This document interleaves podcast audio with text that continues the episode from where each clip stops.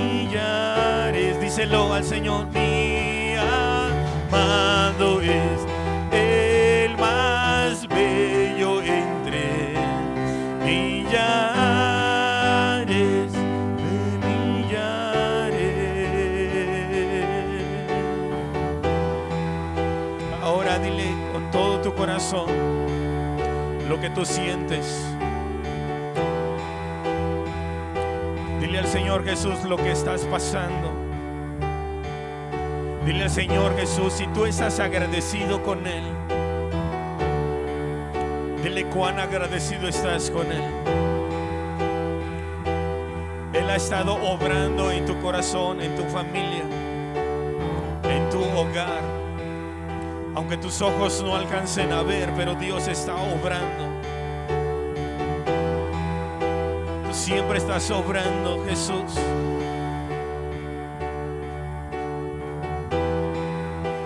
Estás obrando, Señor.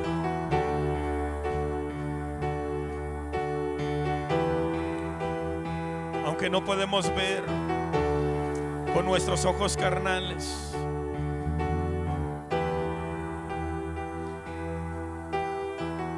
Pero tú estás ahí, Señor, cuidándonos, guardándonos.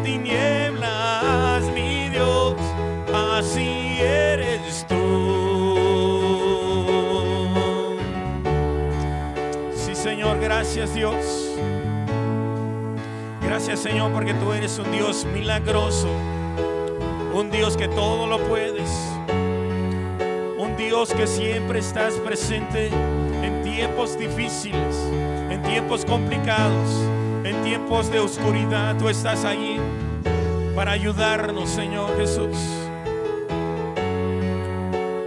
Vamos a cantarlo y vamos a decirle gracias porque tú estás aquí, Jesús.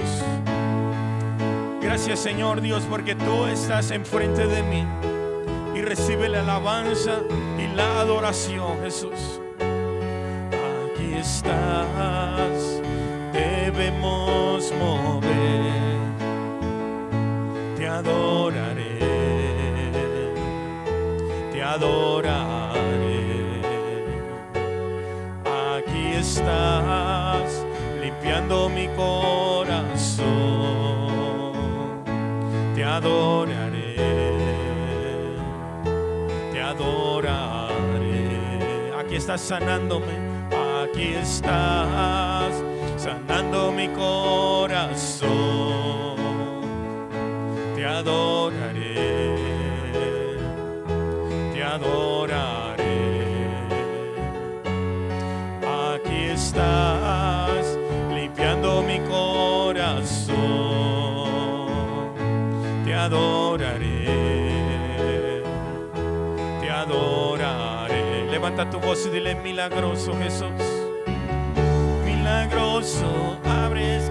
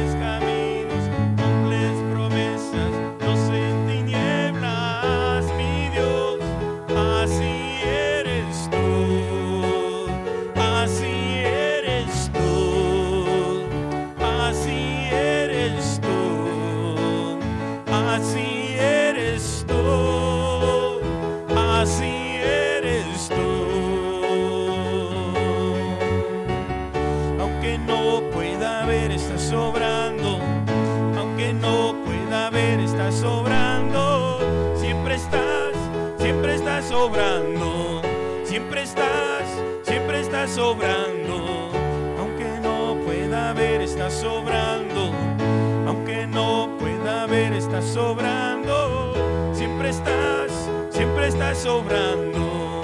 Siempre estás, siempre estás sobrando. Milagroso, abres caminos, cumples promesas, luz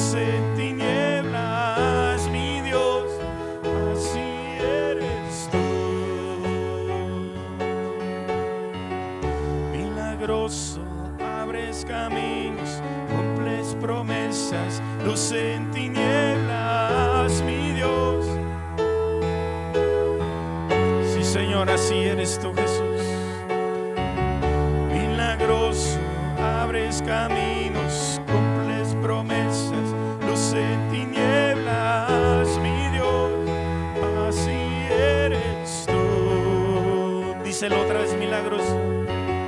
Milagroso, abres caminos, cumples promesas, luz en tinieblas, mi Dios, así eres tú.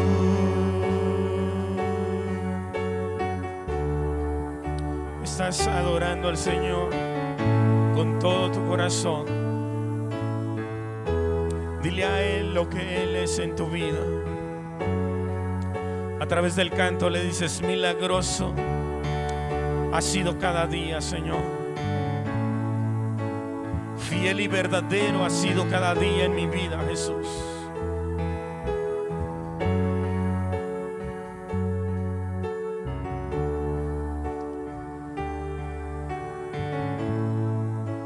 aunque nos hemos alejado de Él,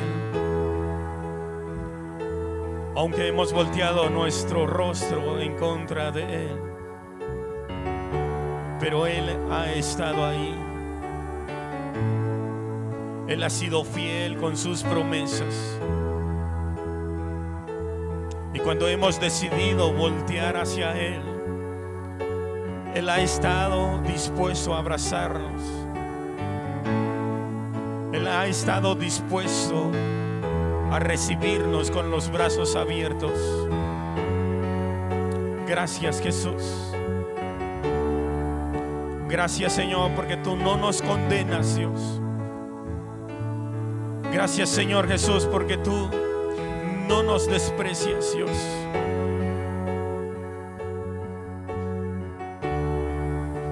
Aún con todos los errores de nuestras vidas, tú nos recibes. Aún cuando cargamos pecado en nuestras vidas, tú nos recibes, Señor.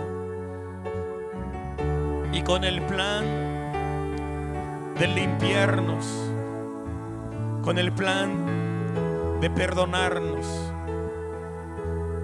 de redimirnos, rescatarnos del hoyo. Gracias Jesús. Gracias Señor.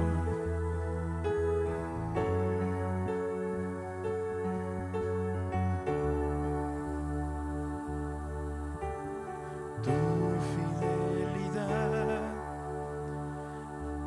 es grande.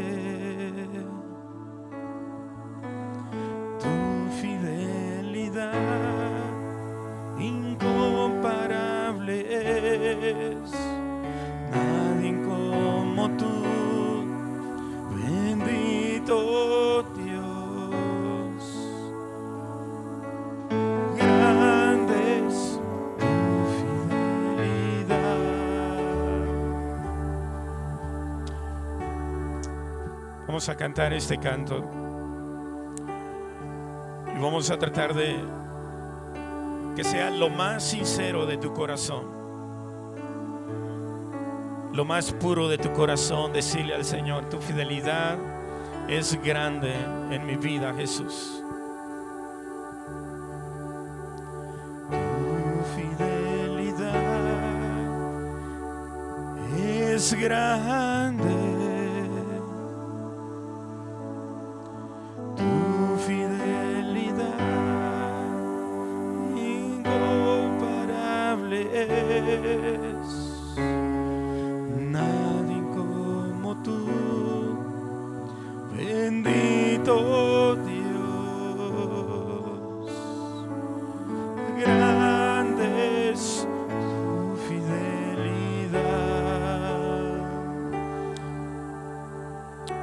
Señor Jesús por tu fidelidad, Dios.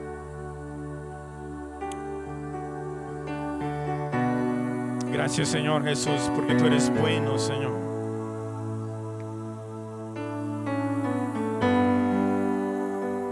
Gracias, oh Rey.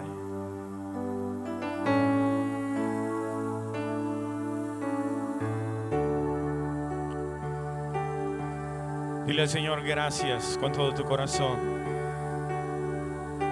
Si tú quieres levantar tus manos a Él y decirle gracias, es el tiempo de hacerlo.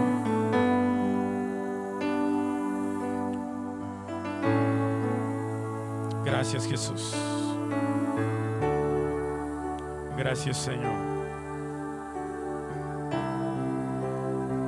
Gracias Jesús.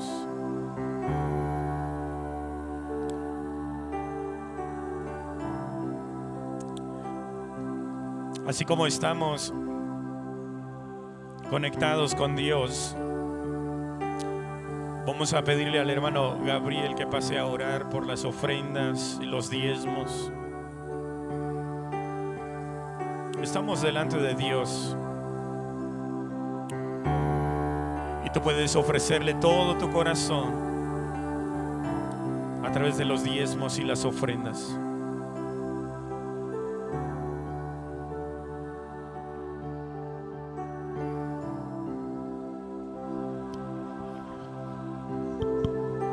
Vamos a orar, hermanos, por los diezmos y las ofrendas.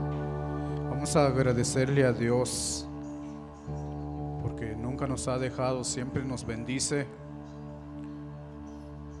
Y más que nada con la vida que Dios nos presta de poder estar aquí disfrutando de su santa presencia. Vamos a orar, hermanos. Padre eterno, Padre de la gloria. En esta hora, Señor, te damos gracias, Dios, por el privilegio, Dios, de poder estar, Señor. Porque en, tu presencia, Dios, porque nos has dado, Señor, la victoria. Sobre todas las cosas, Dios, que nos pudiera detener, de- Señor, de no estar, Señor, en su presencia.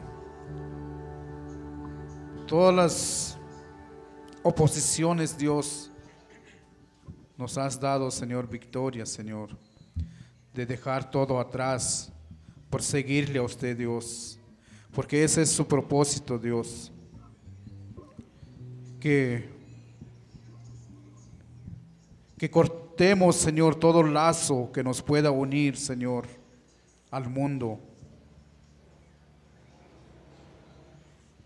Y ahora, Señor, en esta hora de la tarde, Señor, te damos gracias por las ofrendas y los diezmos que van a ser levantados, Dios. Nunca, Padre, te vamos a dar, Señor, algo que no nos hayas dado ya, Señor. Nunca, Señor, te podemos dar nada, Señor, que tú no nos los hayas dado. Simplemente, Señor, te regresamos un poquito, Señor, de lo mucho, Señor, que tú nos das. Y te pedimos, Dios, por cada vida, Señor, de los hermanos, de las hermanas, Dios, que trabajan. Padre, bendice, Señor, a cada hermano con la fuerza de tu poder. Dale inteligencia, Señor, para que ellos puedan realizar, Señor, los trabajos, Señor, que ellos tienen aquí en la tierra, Dios. Para que tus santos ángeles, Señor, les ayuden como siempre nos has ayudado. A las hermanas, Señor, de igual manera, a los que trabajan, Dios, guárdales. Prospérales, Señor, todo lo que ellos emprendan a hacer. No permitas, Padre, que el devorador, Señor, meta mano allí, Señor. Cuida, Señor, a cada hermano, a cada hermana, Señor, a los niños, Señor, de toda enfermedad, de todo, de todo dolor, Señor. Y si alguien, Señor, sufre escasez, Señor, o no tiene algún trabajo, Señor, provéele una fuente, Señor, para que él también pueda gozarse, Señor, ofrendando y diezmando, Señor, para honra y gloria tuya, Señor. Gracias, Dios. Toca nuestros corazones, Dios, para que cada uno, Señor, dé, Señor, con alegría, como dice tu palabra, no por necesidad ni con dolor, porque tú amas, Señor, al que da, Señor, generosamente. Gracias, Padre eterno, Padre de la gloria, en Cristo Jesús, tu Hijo amado. Amén. Amén. Amén. ¿Cuántos pueden darle una ofrenda de palmas al Rey de Reyes? Gracias Dios. Gracias Señor. Vamos a cantar unos cantos y tú puedes pasar a depositar tu ofrenda y tu diezmo. Amén. Gloria a Dios.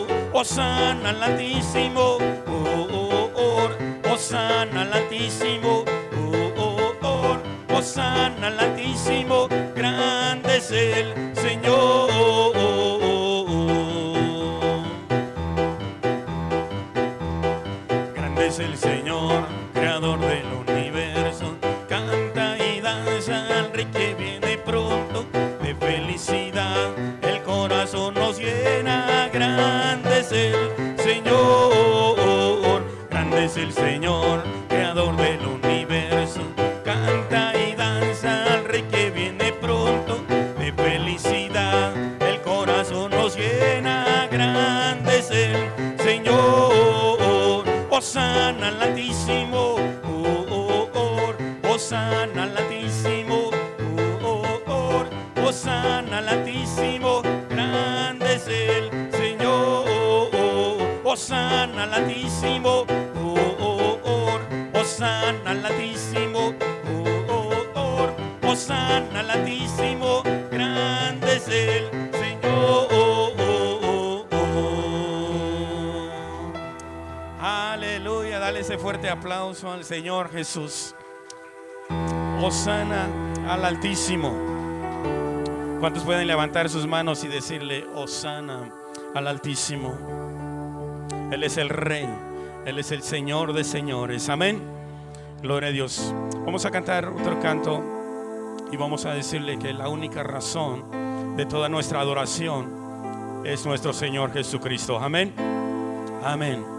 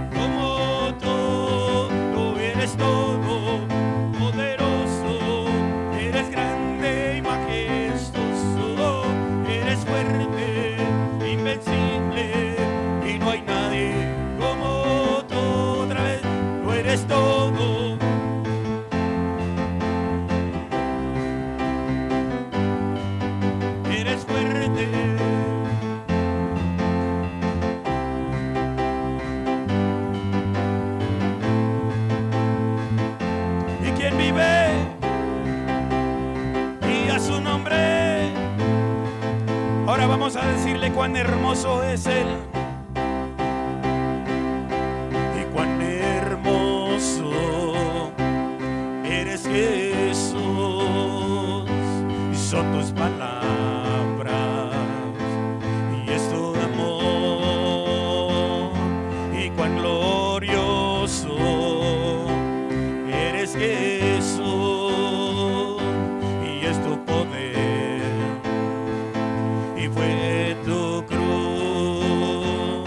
que me salva.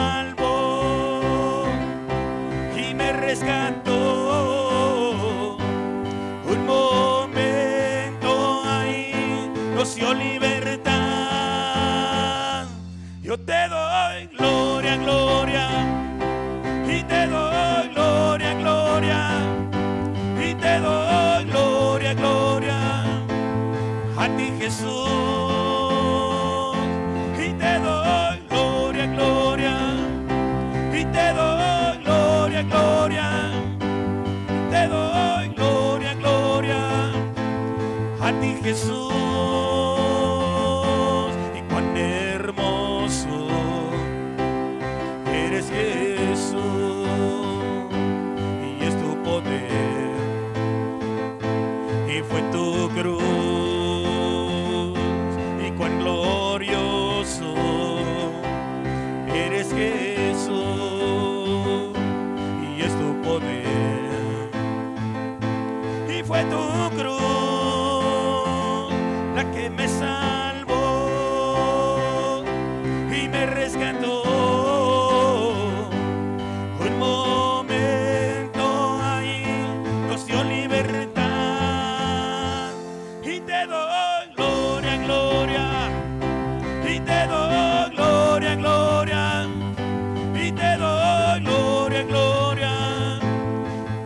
Jesús.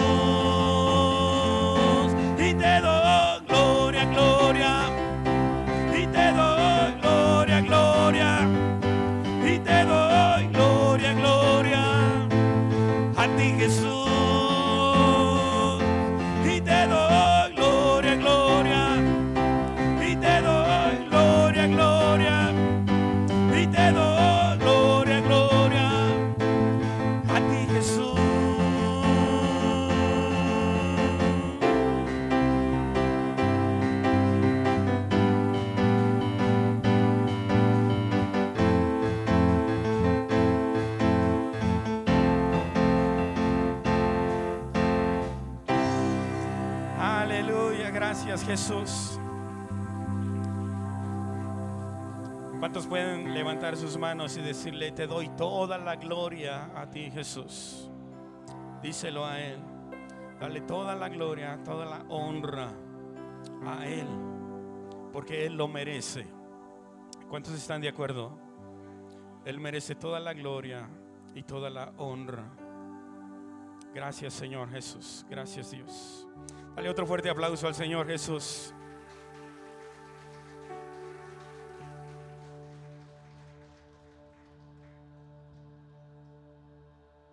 Gloria a Dios, puedes tomar tu asiento.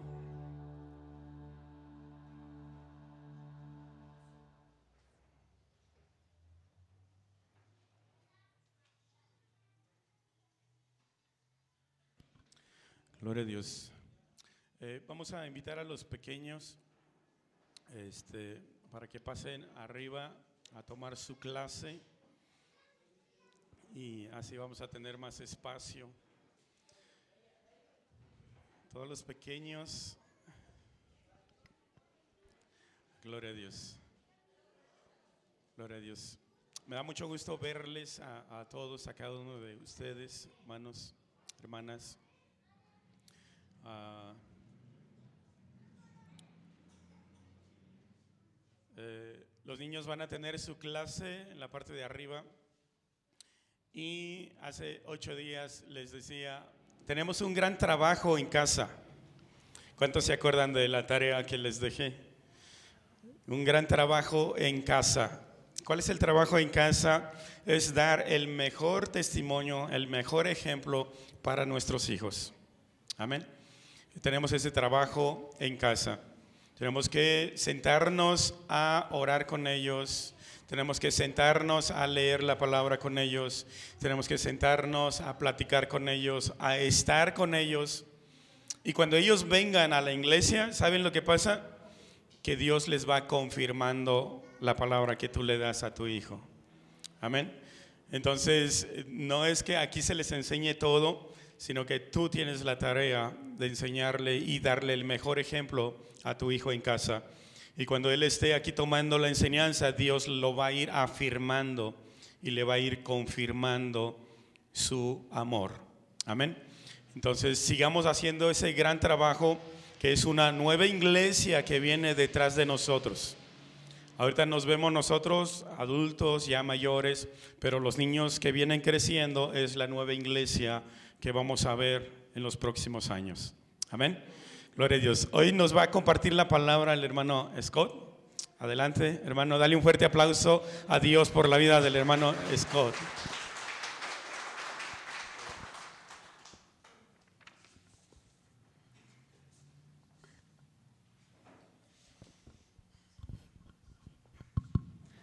Amén. Buenos días a todos. Me da mucho gusto ver sus caras, sus rostros, con mucho gozo cada uno. Uh, ¿Quién ha disfrutado este tiempo hasta ahorita? Es un privilegio estar aquí unidos. Eh, el año pasado eh, estaba recordando que en el mes de enero fue de, tuvo que que buscar maneras creativas de reunirnos. Entonces, ¿quién se acuerda cuando nos fuimos al terreno, aquí atrás, debajo de una tienda? Porque fue en tiempos de pandemia y fue un poco complicado vernos aquí adentro. Entonces, mejor fuimos juntos al campo y ahí eh, estuvimos juntos. Y este año, gracias a Dios, todos estamos aquí. Dios sigue siendo el Señor Todopoderoso, no lo quitaron de su trono a ninguno. Jesús está, es, está vivo, es el eh, Mesías, el eh, Rey de todo. Y estamos unidos aquí en su presencia. Y es un honor. Vamos a, tomar un tiempo de... Eh, refrescarnos en su palabra, en escuchar y vamos a, tratar de hacer más de escuchar. Vamos a dejar que la palabra de Dios realmente llega muy profundo en nuestras vidas, tal grado a que nos eh, llega a cambiar nuestras actitudes, a cambiar cómo pensamos y ser moldeados a su imagen. La palabra de Dios es, es, viva y eficaz para enseñarnos eh, en el camino de Dios.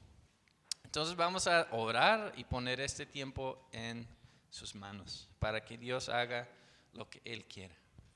Porque este es su tiempo. ¿sí? cierren sus ojos conmigo, vamos a enfocarnos en Dios ah, y pedir que nos habla esta mañana. Señor, yo te doy gracias por, por esta oportunidad nuevamente, Señor, de estar en tu presencia, de estar escuchando, Señor, para tu voz. Pido, Señor, en el nombre de Jesús, que nos hablas, que nos hables de una manera, Señor, con dulzura, pero Señor, como dijo Pedro, eh, invítanos a, a caminar sobre el agua contigo, invítanos, Señor, a estar contigo, Señor, más en la intimidad contigo, Señor, más en libertad, más en santidad, Señor. Donde tú estás, ahí queremos estar también. Señor, háblanos y mueve con poder en esta mañana. En el nombre de Jesús. Amén.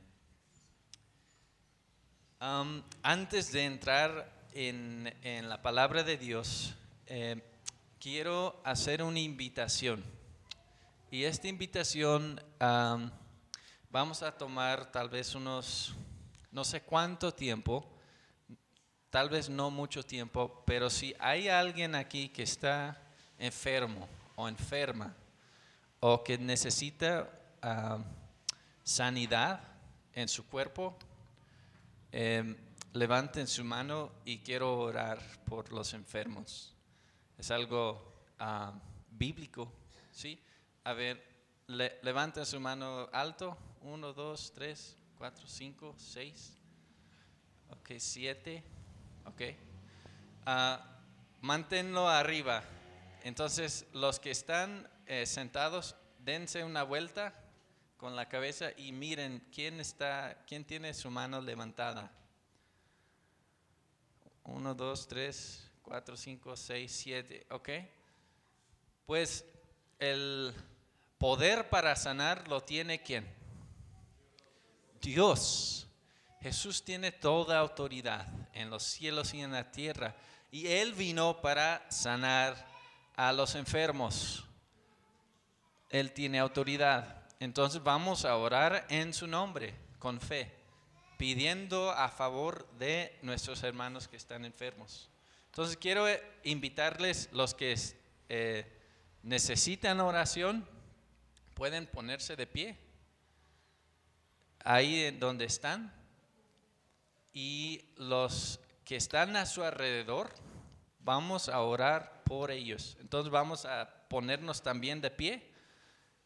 Encuentren a alguien que necesita oración y por favor acérquense con esa persona y vamos a tomar un tiempo de oración. Entonces, algunas personas con, la hermana aquí, un grupito aquí con el hermano Epifanio y la hermana Leti,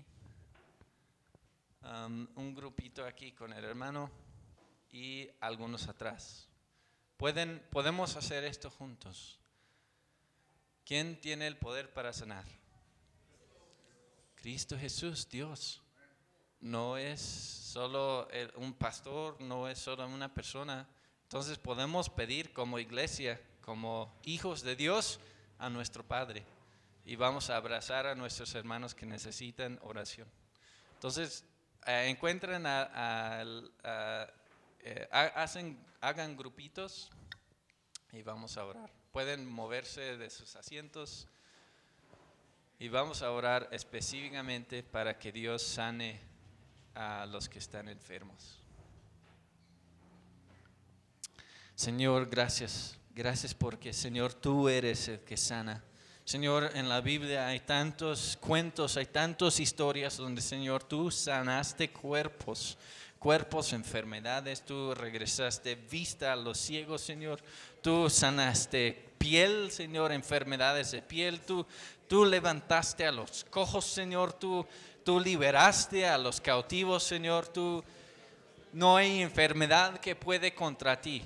Señor, tú eres rey sobre todo. Y Señor, en el nombre de Jesús pedimos que tú traigas sanidad, Señor, a las personas, a los hermanos, hoy que necesitan sanidad en sus cuerpos. Señor, pido por, ah, por ánimo, Señor, hoy, al orar y al ver que tú respondes oraciones. Señor, que ahorita su espíritu pueda, Señor, tener toda la libertad para sanar, para liberar, para dejar cuerpos sanos, fuertes, Señor, toda debilidad. En el nombre de Jesús se echa fuera, en el nombre de Jesús. Señor, todo dolor del cuerpo, Señor, se echa fuera en el nombre de Jesús. Pedimos, Señor, que tú ah, reino se establezca, Señor, en nosotros, en tu iglesia, en nuestros cuerpos, Señor. Que la realidad sea manifiesta, Señor, de tu soberanía en nuestros cuerpos, en nuestras mentes, Señor. Somos tu templo, Señor, y tú habitas en nosotros, en medio de nosotros, Señor. Pido, Señor, por sanidad, en el nombre de Jesús.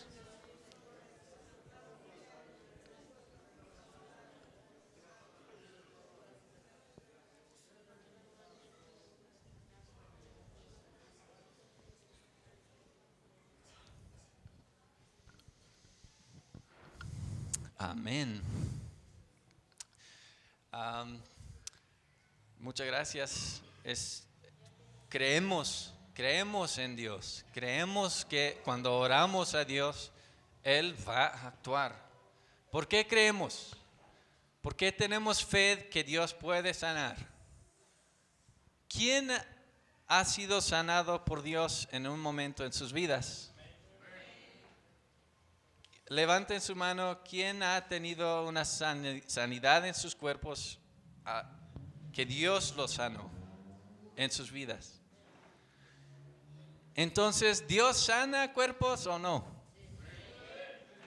Entonces podemos orar a Dios con fe. ¿Por qué? Porque lo hemos visto. Hemos visto su poder. Hemos visto su corazón. Amén. Am, de los que recibieron oración, ah, recibieron una sanidad de Dios. ¿Alguien se siente diferente a como se sintió cuando entró?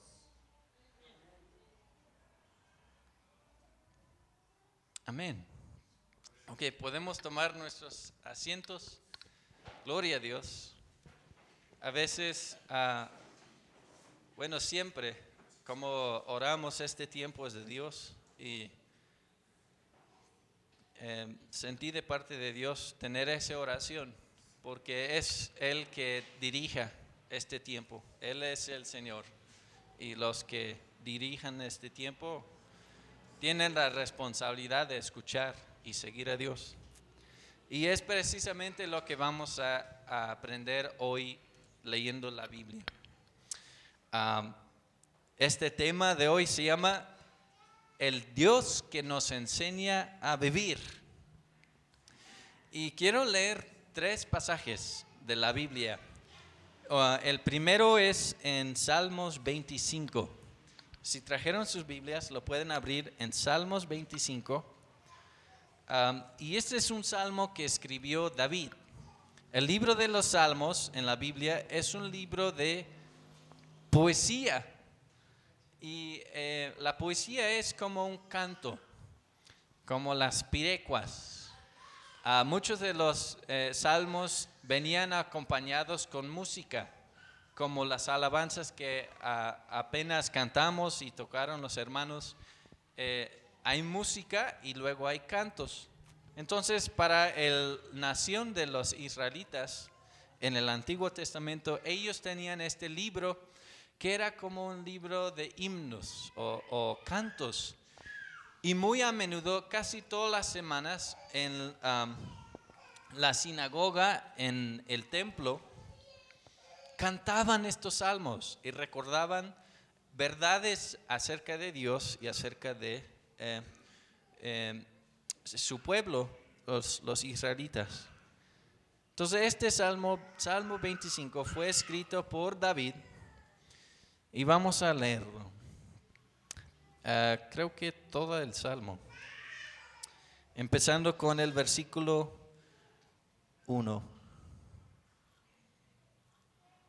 Dice, oh Señor, te entrego mi vida, confío en ti, mi Dios, no permitas que me avergüencen, ni dejes que mis enemigos me regodeen en mi se regodeen en mi derrota. Nadie que confía en ti será jamás avergonzado. Pero la deshonra les llega a los que traten de engañar a otros. En este, mientras vamos leyendo, quiero invitarlos a escuchar por frases que hablan acerca de Dios siendo eh, Padre o Dios enseñando, Dios mostrando, palabras así. Entonces continuemos en el versículo 4.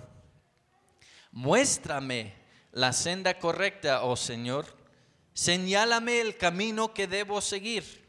Guíame con tu verdad y enséñame, porque tú eres el Dios que me salva. Todo el día pongo en ti mi esperanza. Recuerda, oh Señor, tu compasión y tu amor inagotable que has mostrado desde hace siglos. No te acuerdas de los pecados de rebeldía durante mi juventud. Acuérdate de mí a la luz de tu amor inagotable, porque tú eres misericordioso, oh Señor. El Señor es bueno y hace lo correcto. Les muestra el buen camino a los que andan descariados guía a los humildes para que hagan lo correcto y les enseña su camino. El Señor guía con fidelidad y amor inagotable a todos los que obedecen su pacto y cumplen sus exigencias. Por el honor de tu nombre, oh Señor, perdona mis pecados, que son muchos. ¿Quiénes son los que temen al Señor? Él les mostrará el sendero que deben elegir. Vivirán en prosperidad y sus hijos heredarán la tierra. El Señor es amigo de los que le temen. A ellos les enseña su pacto. Mis ojos están puestos siempre en el Señor, porque Él me rescata de las trampas de mis enemigos. Vuélvete a mí y ten misericordia de mí, porque estoy solo y profundamente angustiado. Mis problemas van de mal en peor. Oh, líbrame de todos ellos. Siente mi dolor, considera mis dificultades y perdona todos mis pecados. Mira cuántos enemigos tengo y de qué manera despiada me odian. Protégeme rescata mi vida de sus manos. No permitas que me avergüencen, pues yo en ti me, me refugio. Que la integridad y la honestidad me protejan, porque en ti pongo mi esperanza. Oh Dios, rescata a Israel de todos sus problemas. Pues ya leímos todo el Salmo 25. Y quiero resaltar algunos eh, versículos aquí. En este versículo vemos eh, un poco acerca del corazón de David. Fue escrito por el rey David. El rey David, eh, si recuerdan su historia un poco, era como músico. Él se acostumbraba a guardar ovejas, era pastor de ovejas llevaba su arpa y tenía habilidad tocando música con su arpa. Entonces él escribió varios de los salmos en la Biblia. Y en este salmo vemos un poco de su corazón. Vemos algunos problemas que tuvo. Aquí habla de sus enemigos. Habla acerca de personas que lo quieren avergonzar. También habla de su problema también habla acerca de sus pecados y pide perdón por sus pecados, pide que Dios perdone sus pecados. También muestra muchísima humildad el corazón de David, porque cuántas veces en este salmo dice, muéstrame tu camino, guíame en tu camino, muéstrame la senda correcta, señálame el camino que debo seguir, guíame con tu, verdad y enséñame porque tú eres el Dios que me salva. David está dándose cuenta que él en su propia fuerza no puede encontrar el camino bueno que debe seguir. Y él reconoce su necesidad de buscar a Dios, buscar la voz de Dios, buscar la dirección de Dios, buscar eh, la sabiduría de Dios. Entonces, en este momento, cuando alguien dice, eh, muéstrame el camino, como yo recuerdo cuando apenas empecé a manejar el carro, eh, estaba viviendo en los Estados Unidos y un hermano mío me invitó a su casa a trabajar una semana. Y me quedaba como de su casa tal vez tres horas de camino. Y tenía que tomar carreteras federales y ya entrar al pueblo y ya cruzar el pueblo. Y él vivía en el otro lado del pueblo por el campo y no tenía una mapa. Él me dijo más o menos cómo llegar y tenía un croquis. Aquí voy a entrar a la carretera tal y voy a ir 40 kilómetros y ya voy a dar la vuelta a otra carretera federal y voy a ir 100 kilómetros. Y tenía un croquis más o menos, pero no era muy bueno en leer el croquis. Entonces, ¿qué pasó? Llegaba a un, a un Y, a otro camino, y me confundía. ¿Y qué hacía? Sacaba mi celular, que era uno de esos cacahuates, y llamaba. Aquí estoy en esta desviación. ¿Qué camino tomo? Y me, me decía, ah, tomas esta.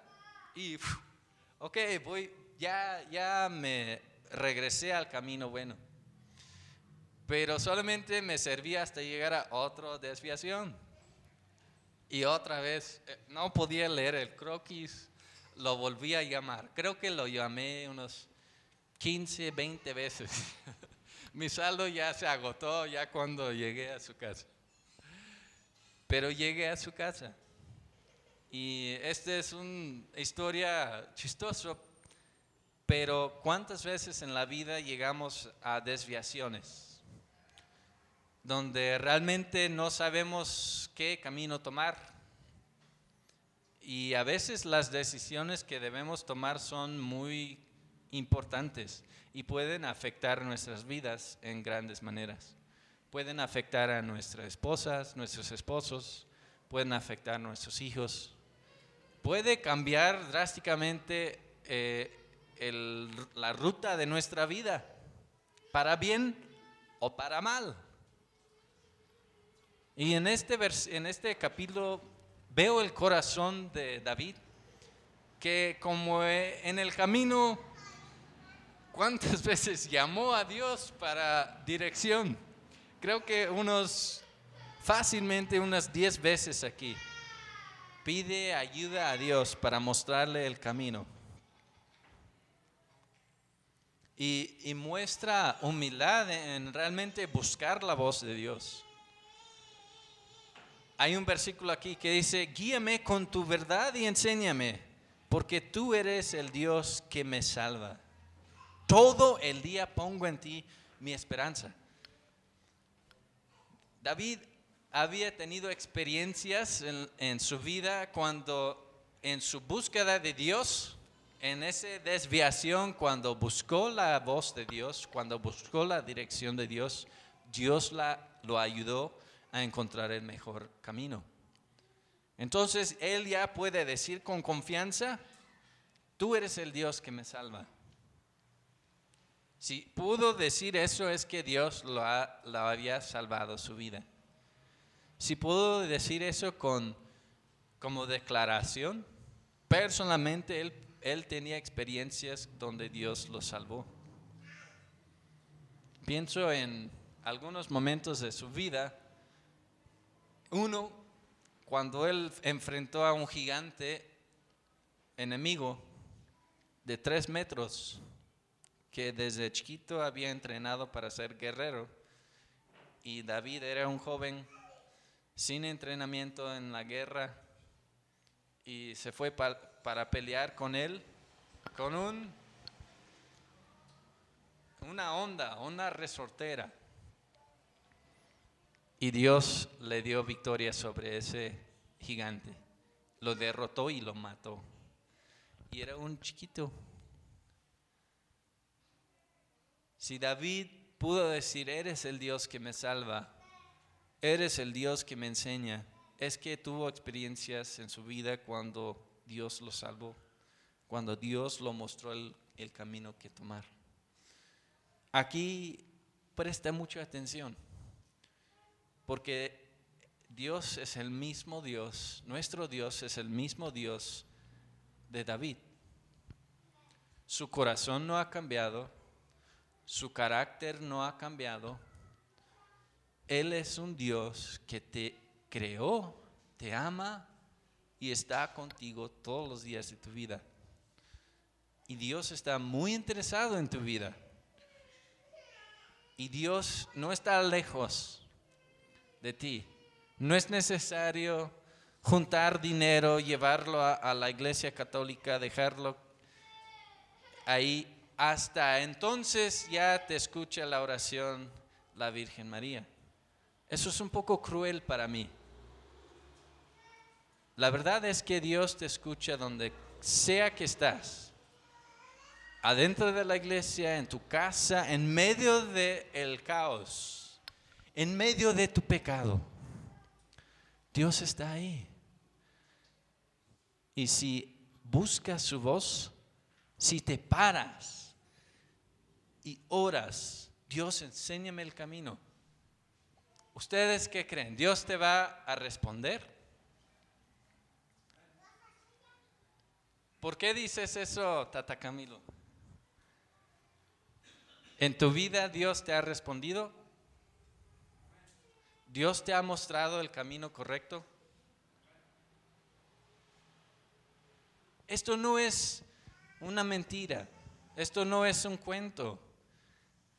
David nos está enseñando su experiencia personal con Dios y Dios es igual con nosotros. Entonces podemos también animarnos con testimonios aquí. Podríamos escribir nuestro propio salmo en mi vida llegué a este momento donde te busqué tu rostro, Señor, busqué tu dirección y tengo la, la confianza de decir, tú eres el Dios que me salva. Todo el día pongo en ti mi esperanza. Todo el día sé que en cualquier necesidad que tengo me vas a mostrar qué camino tomar. Pero aquí hay algo, un, un gran pero. Dios está ahí. Pero, dice el versículo 9, dice, guía a los humildes para que hagan lo correcto y les enseña su camino. El Señor guía con fidelidad y amor inagotable a todos los que obedecen su pacto y cumplen sus exigencias. Aquí hay un gran pero. Dios está ahí. Quiere enseñarte qué camino tomar. Pero si somos egoístas y duros de corazón y si no buscamos su rostro, si nunca sacamos el teléfono para buscar a quien sabe el camino correcto.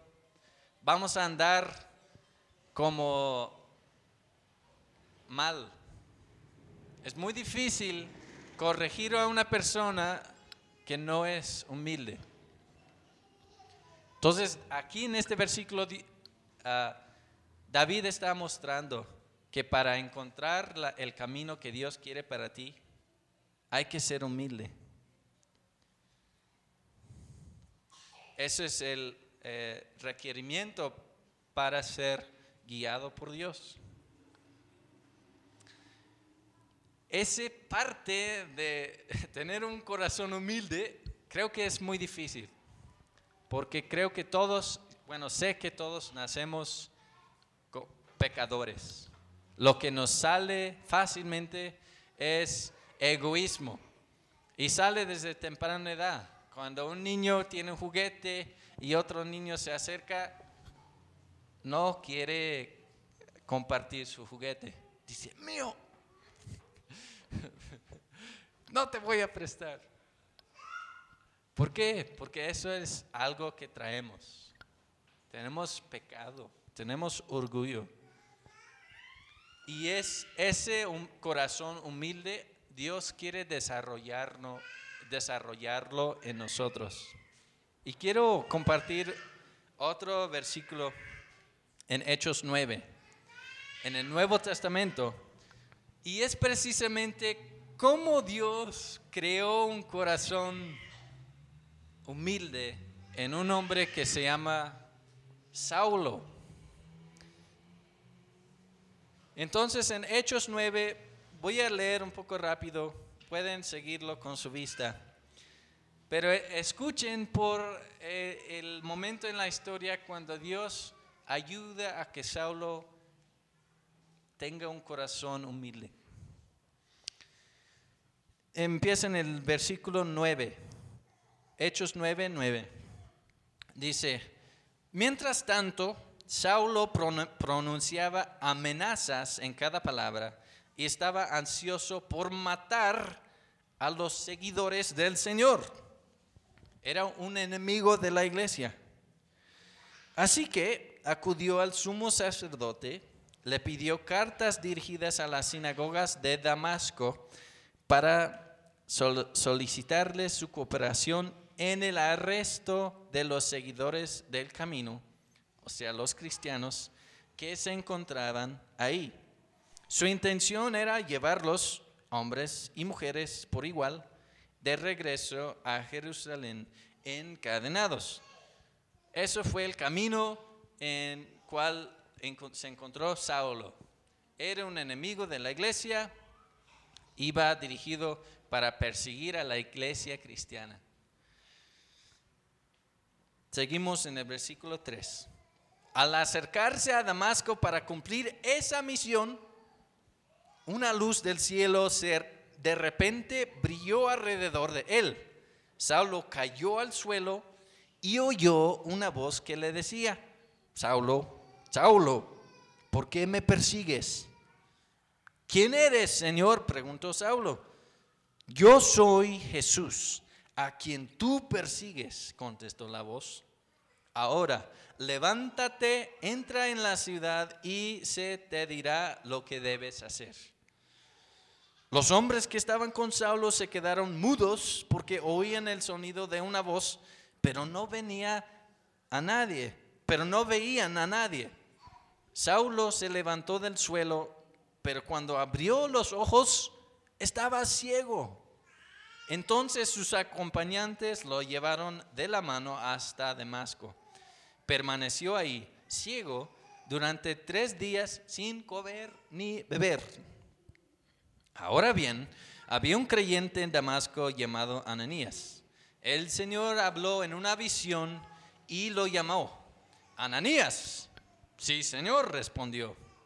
El Señor le dijo, ve a la calle llamada derecha, a la casa de Judas. Cuando llegues, pregunta por un hombre de Tarso que se llama Saulo. En este momento él está orando le he mostrado en visión a un hombre llamado Ananías que entra y pone las manos sobre él para que recobre la vista. Pero Señor, exclamó Ananías, he oído a mucha gente hablar de cosas terribles de este hombre que, les, que le ha hecho a los creyentes de Jerusalén. Además, tiene la autorización de los sacerdotes principales para arrestar a todos los que invocan a tu nombre. El Señor le dijo, ve, porque Él es mi instrumento elegido para llevar mi mensaje a los gentiles y a reyes, como también al pueblo de Israel. Y le voy a mostrar cuánto debe sufrir por mi nombre. Así que Ananías fue, obedeció la voz de Dios y encontró a Saulo puso sus manos sobre él y dijo, hermano Saulo, el Señor Jesús, quien te apareció en el camino, me ha enviado para que recobres la vista y seas lleno del Espíritu Santo. Al instante, algo como escamas cayó de los ojos de Saulo y reco- recobró la vista. Luego se levantó y fue bautizado. Después comió algo y recuperó las fuerzas. Ahora, esto es lo que hizo Saulo después de este encuentro. Saulo se quedó unos días con los creyentes en Damasco y enseguida comenzó a predicar acerca de Jesús en la sinagoga, diciendo, Él es verdaderamente el Hijo de Dios. Leímos mucho. Eh, ¿En qué momento Dios desarrolló este corazón humilde en Saulo? Un enemigo a la iglesia cristiana. En un camino hasta Damasco, donde él iba a perseguir a los cristianos, llevarlos cautivos. Persecución. Esto era su camino. Él estaba orgullosamente en ese plan. ¿Y qué, qué hizo Dios? Lo llamó en el camino. Lo buscó. Y dijo, Saulo, Saulo, ¿por qué me persigues a mí? Saulo preguntó, ¿quién eres? Este voz dijo, yo soy Jesús, a quien tú persigues. Un encuentro. Dijo, ahora levántate entre la ciudad y te, diré lo que debes hacer. Fue un encuentro con Dios que tuvo Saulo en medio de su camino malo. Dios lo encontró, lo detuvo. ¿Y qué pasó? Cuando Saulo abrió sus ojos, no veía nada. Dios lo humilló físicamente. Lo, le quitó la vista. ¿Y qué tuvo que hacer? Entró a la ciudad. Cuando entró a la ciudad, Dios llamó a un hombre que se llama Ananías a ir a buscar a Saulo y a dar, regresarle la vista. Pero la historia no se trata únicamente de Ananías o de, de Saulo, porque cuando Dios le dice esto a Ananías, Ananías dice, pero es enemigo de la iglesia. Y además tiene autorizado perseguir a la iglesia, a todos los que invocan a tu nombre. Le es permitido por el gobierno. ¿Cómo voy a acercarme con ese hombre? Entonces Ananías también tuvo que humillarse y obedecer la voz de Dios. Algo pasó en el corazón de Ananías mientras él decidió buscar a Saulo. Cuando, cuando por fin llega a la casa de Saulo, Ananías tuvo otro corazón y dice, hermano Saulo, Dios lo humilló, le mostró la verdad. Dios le mostró a Ananías, Él es tu hermano ya. Lo he llamado a mi camino. No es tu enemigo. Las palabras de Ananías me mueven. Dijo, hermano Saulo, el Señor Jesús, quien se te apareció en el camino, me ha enviado para que recobres la vista y seas lleno del Espíritu Santo. El camino de Ananías, Dios tuvo que humillarlo también y regresarlo al camino de Dios. ¿Qué, ¿Cuál era el camino de Dios para Ananías? Mostrar gracia, mostrar misericordia, quitar una barrera que lo de- lo- no lo permite mostrar misericordia a los enemigos de la iglesia. Ananías tuvo que humillarse para estar en el camino de Dios. Cuando Ananías obedeció a Dios, fue cuando Saulo recobre la vista. ¿Y qué es el resultado? El corazón de Saulo estuvo cambiado. Su orgullo, Dios le había quitado su orgullo. ¿Qué pasó cuando Saulo estuvo ciego algunos días? Solo escuchando la voz de Dios. Su orgullo se le quitó. Él tuvo un cambio de corazón. Quiso cambiar su rumbo. Esto es un milagro. Es un milagro cuando un pecador se dé cuenta de lo que hace no está bien, de lo que hace está contaminando su vida.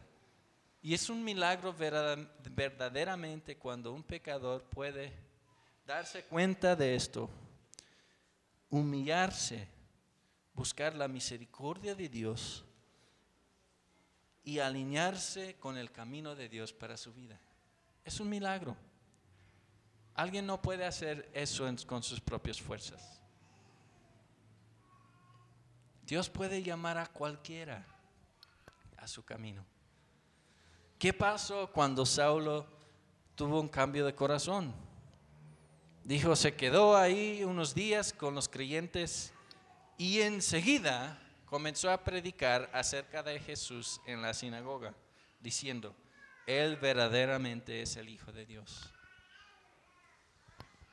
Dios en un instante puede cambiar un corazón.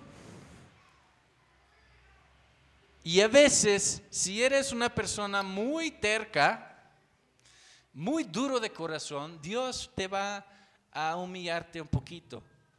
Tal vez llegas a tal grado donde Dios te tiene que cegar unos días. ¿Por qué? ¿Por qué Dios cegó a Saulo? Porque Él quería que escogiera la vida. Él tuvo planes para él. Dice que Dios le dice a Ananías, Él va a llevar mi mensaje a los gentiles y a reyes. Él es un instrumento elegido por mí. Dios tuvo que humillar a Saulo para alinearse con su camino. Y además dice, le voy a mostrar cuánto debe sufrir por mi nombre. Ya no iba a hacer sufrir a la iglesia cristiana. Se iba a hacer cristiano y iba a sufrir bajo la persecución. Saulo, Dios le convirtió el nombre, le, le dio otro nombre, le dijo, ya no vas a ser Saulo. ¿Cómo se iba a llamar? Pablo. Pablo. Pablo tuvo un impacto enorme en la historia de la iglesia ah, en el Nuevo Testamento. Él entregó su vida entera a Dios. Él escribió mucho del Nuevo Testamento. Él compartió el sufrimiento con iglesia tras iglesia tras iglesia. Él plantó iglesias, él estuvo ahí, él fue perseguido, él... ¿Cómo llegó al camino bueno? Por un momento difícil, donde Dios lo ayudó a humillarse. ¿Humillarse es algo malo o algo bueno? Cuando estamos humildes delante de Dios es algo muy, muy bueno. Quiero animarles, hermanos, a checar sus corazones en este momento y preguntarte a ti mismo, ¿cómo está mi corazón? Si Dios me quiere decir algo, ¿cómo voy a reaccionar? ¿Me sigo en mi camino hacia donde yo quiero ir? O escucho, recibo, acepto y doy la vuelta. ¿Cómo está su corazón? Quiero terminar leyendo un versículo en Gálatas, Gálatas 5, versículo 24. Dice esto, los que pertenecen a Cristo Jesús han clavado a la cruz las pasiones y los deseos de la naturaleza pecaminosa y los han crucificado ahí. Ya que vivamos por el Espíritu, sigamos la guía del Espíritu en cada aspecto de nuestra vida. No nos hagamos vanidosos, ni nos provoquemos unos a otros, ni tengamos envidia unos de otros. Pablo escribió esto. Esto fue palabra de Pablo a la iglesia de Galacia. Pablo estaba hablando con fe, hablando con certeza, porque esta verdad lo, lo estaba viviendo. Esta verdad empezó en ese camino a Damasco, donde tuvo que parar todo, dejar ese camino, parar todo, cambiar de dirección, cambiar, alinearse al camino de Dios. Y todos los días someterse a la voluntad de Dios, someterse a la voluntad del Espíritu, seguir la voz del Espíritu en cada aspecto de nuestra vida. Estoy terminando, pero quiero decirles que si tú no estás siguiendo la voz del Espíritu en tu hogar, en tu trabajo, afuera en la calle, adentro de tu casa, adentro de la iglesia, en tu carro, en tu cama, donde quieres que estés, estás en el camino equivocado.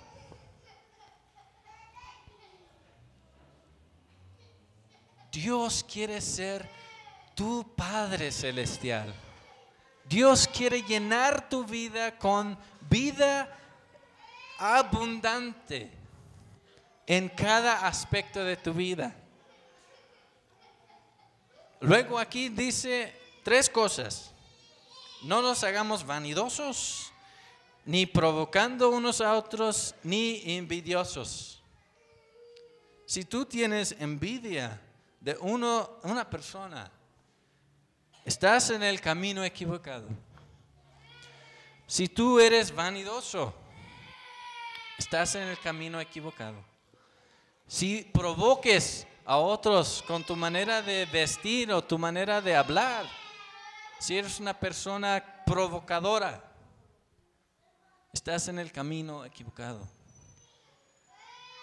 ¿Cómo regresemos al camino bueno?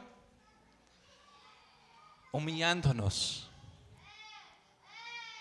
Y espero que lo podamos hacer ya y que Dios no nos tenga que humillar. Porque Él es capaz. Él es, puede, tiene la libertad para cegar cualquier persona. ¿Por qué? Porque Él sabe las cosas que debemos hacer en su reino. Dios nos hizo con un propósito. Y estamos en el camino, si estamos en el camino equivocado, nos va a querer regresar al camino bueno. ¿Por qué? Porque con nuestras vidas vamos a amar a otros. Con nuestras vidas hay personas que dependen de la palabra de Dios que sale de nuestras bocas, del ejemplo que podemos enseñar, mostrar de cuál es una vida cambiada. Hay gente que depende de tu camino, de que camines en el camino correcto.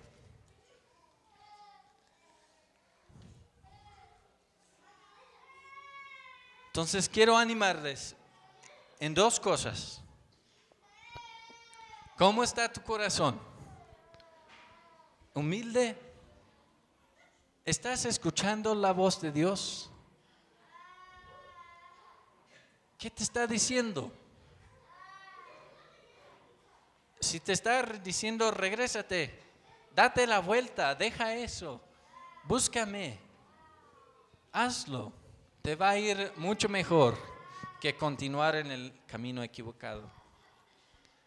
Ese es mi ánimo para nosotros. Es cómo vamos a responder a Dios. Con humildad. Y si Dios por algo te permite sufrir un poco, pregúntate, ¿por qué estoy sufriendo? ¿Por qué es muy difícil hacer esto? ¿Por qué cada vez que quiero hacer algo me siento horrible? Tal vez es Dios tratando de regresarte al camino bueno. Mi recomendación, mi ánimo es escucha y obedece. Y si te encuentras en el camino bueno, ánimo hermano, no dejes, no dejes, sé cada día lleno del Espíritu Santo. Él tiene el poder para mantenerte en ese camino. Sigue en el camino. Amén. quiero pedir que, nos pongamos de pie como muestra de reverencia ante de Dios. En escuchar esta palabra, respetarlo y ponerlo en práctica. Aprendamos de la vida de, David y de Saulo, de Pablo. Ánimo, hermanos. Quiero orar para nosotros. Y, y, si Dios te trae a tu recuerdo un momento que debes arreglar, o, o, si Dios te dice, mira, regresa al camino, en tu propio corazón. Arregla eso con Dios. Pide perdón. Humíllate. Dile a Dios, perdóname. Me equivoqué, pequé, estuve en el camino incorrecto y me vuelvo. Vuélvame. Alíñame con tu voluntad. Quiero tener vida abundante en mi vida. Quiero tener intimidad contigo. Y la verdad, en este camino no estoy nada tranquilo. Quiero poder dormir en paz, sin tener en mi mente tantos recuerdos que me dan tristeza. Quiero tener un corazón limpio. Quiero poder levantarme en la mañana y correr a ti bien feliz estando en tu presencia, no con recuerdos de vergüenza. Ahorita solo abre tu corazón y habla a Dios. Si tú estás escuchando tu voz, su voz de Dios, llamándote a, darte la vuelta, alinearte a otro camino, a su camino, Solo diga, está bien, acepto tu voluntad para mi vida. Lo que quieras que haga, me ofrezco. Lo que quieras. Si tengo que dejar un trabajo donde estoy solo afanado, si tengo que entregar dinero que me ha estado como saturando mis pensamientos de solo tener más y más dinero. Si hay un ídolo en mi vida, Señor, muéstralo. No quiero dar mi vida a un ídolo, no quiero dar mi vida a un vicio. Te lo doy. Te lo ofrezco, te lo, te lo doy. Lo clavo ahí al cruz. Donde es públicamente avergonzado. Jesús se hizo pecado para hacernos la justicia de Dios Jesús, cámbianos, transfórmanos, danos un corazón como David, humilde. Señor, recuérdanos los momentos donde has sido fiel con nosotros, cuando tú nos has sanado, cuando tú nos alineaste con tu camino. Recuérdanos, anímanos, Señor. Pido, Señor, por un unción de tu espíritu sobre cada uno de mis hermanos aquí. Que tu espíritu nos unge, nos llene, nos inspire, Señor, a alinearnos a tu camino a cobrar fuerzas, ánimos nuevos, Señor. De dejar muy, muy atrás el mundo, el pecado, los vicios. Rendirnos completamente a tu voluntad. Dejar el día de ayer atrás. Dejar el Saulo, el perseguidor de cristianos, el asesino. Dejar ese hombre atrás y recibir, Señor, un nuevo llamado. Un llamado, Señor, a tu voluntad. Un llamado a traer vida a los pobres, Señor. Vida a los pecadores a través de tu palabra. A través de tu espíritu, Señor, que nos llena y sale, Señor, donde tú quieras. Señor, si hay un corazón duro aquí, que te ha estado resistiendo, Señor, pido misericordia. Señor, pido misericordia para que esa persona puede escuchar y obedecer. Que no sea necesario, como Pablo, estar ciego por un tiempo. Pero Señor, si es necesario eso, por el bien de esa persona, que tu voluntad sea hecha. Te doy gracias, Señor, por cada uno de nosotros aquí, que somos testimonios de tu poder para salvar. No hay ninguno bueno aquí. Pero, Señor, nos has redimido, nos has rescatado, nos has dado vida. Señor, pido que los que están en tus caminos, los que no han dejado de cada día caminar en tu camino, Dales fuerzas nuevas, Señor. Anímanos con tu Espíritu Santo. Pido por más humildad.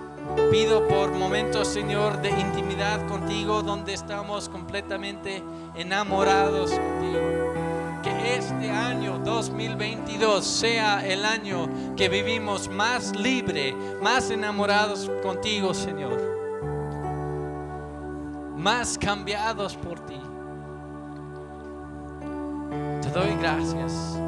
Y Señor, solo te digo, amén. Que así sea, que nuestras vidas, Señor, sean otro testimonio como esta palabra de quien tú eres y que podemos animar con nuestra vida a otros. Gracias, Señor. Todo este pedimos en el nombre de Jesús. Amén.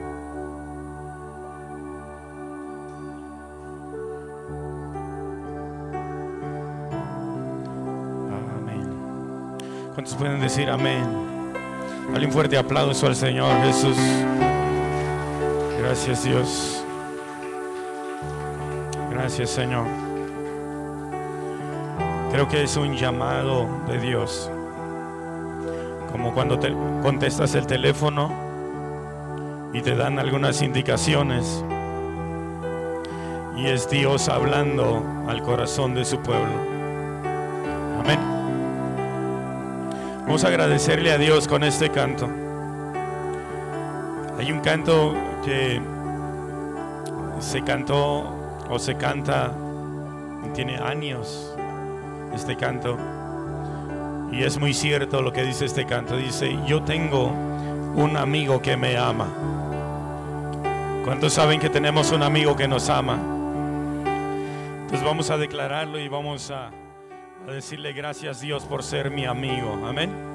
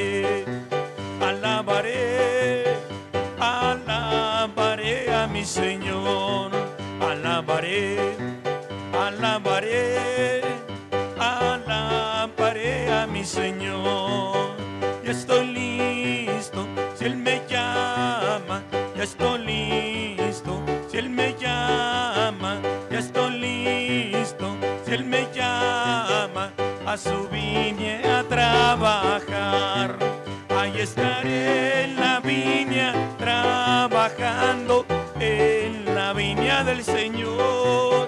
Ahí estaré en la viña trabajando en la viña del Señor. Si en verdad eres salvo, di amén. Si en verdad eres salvo, di.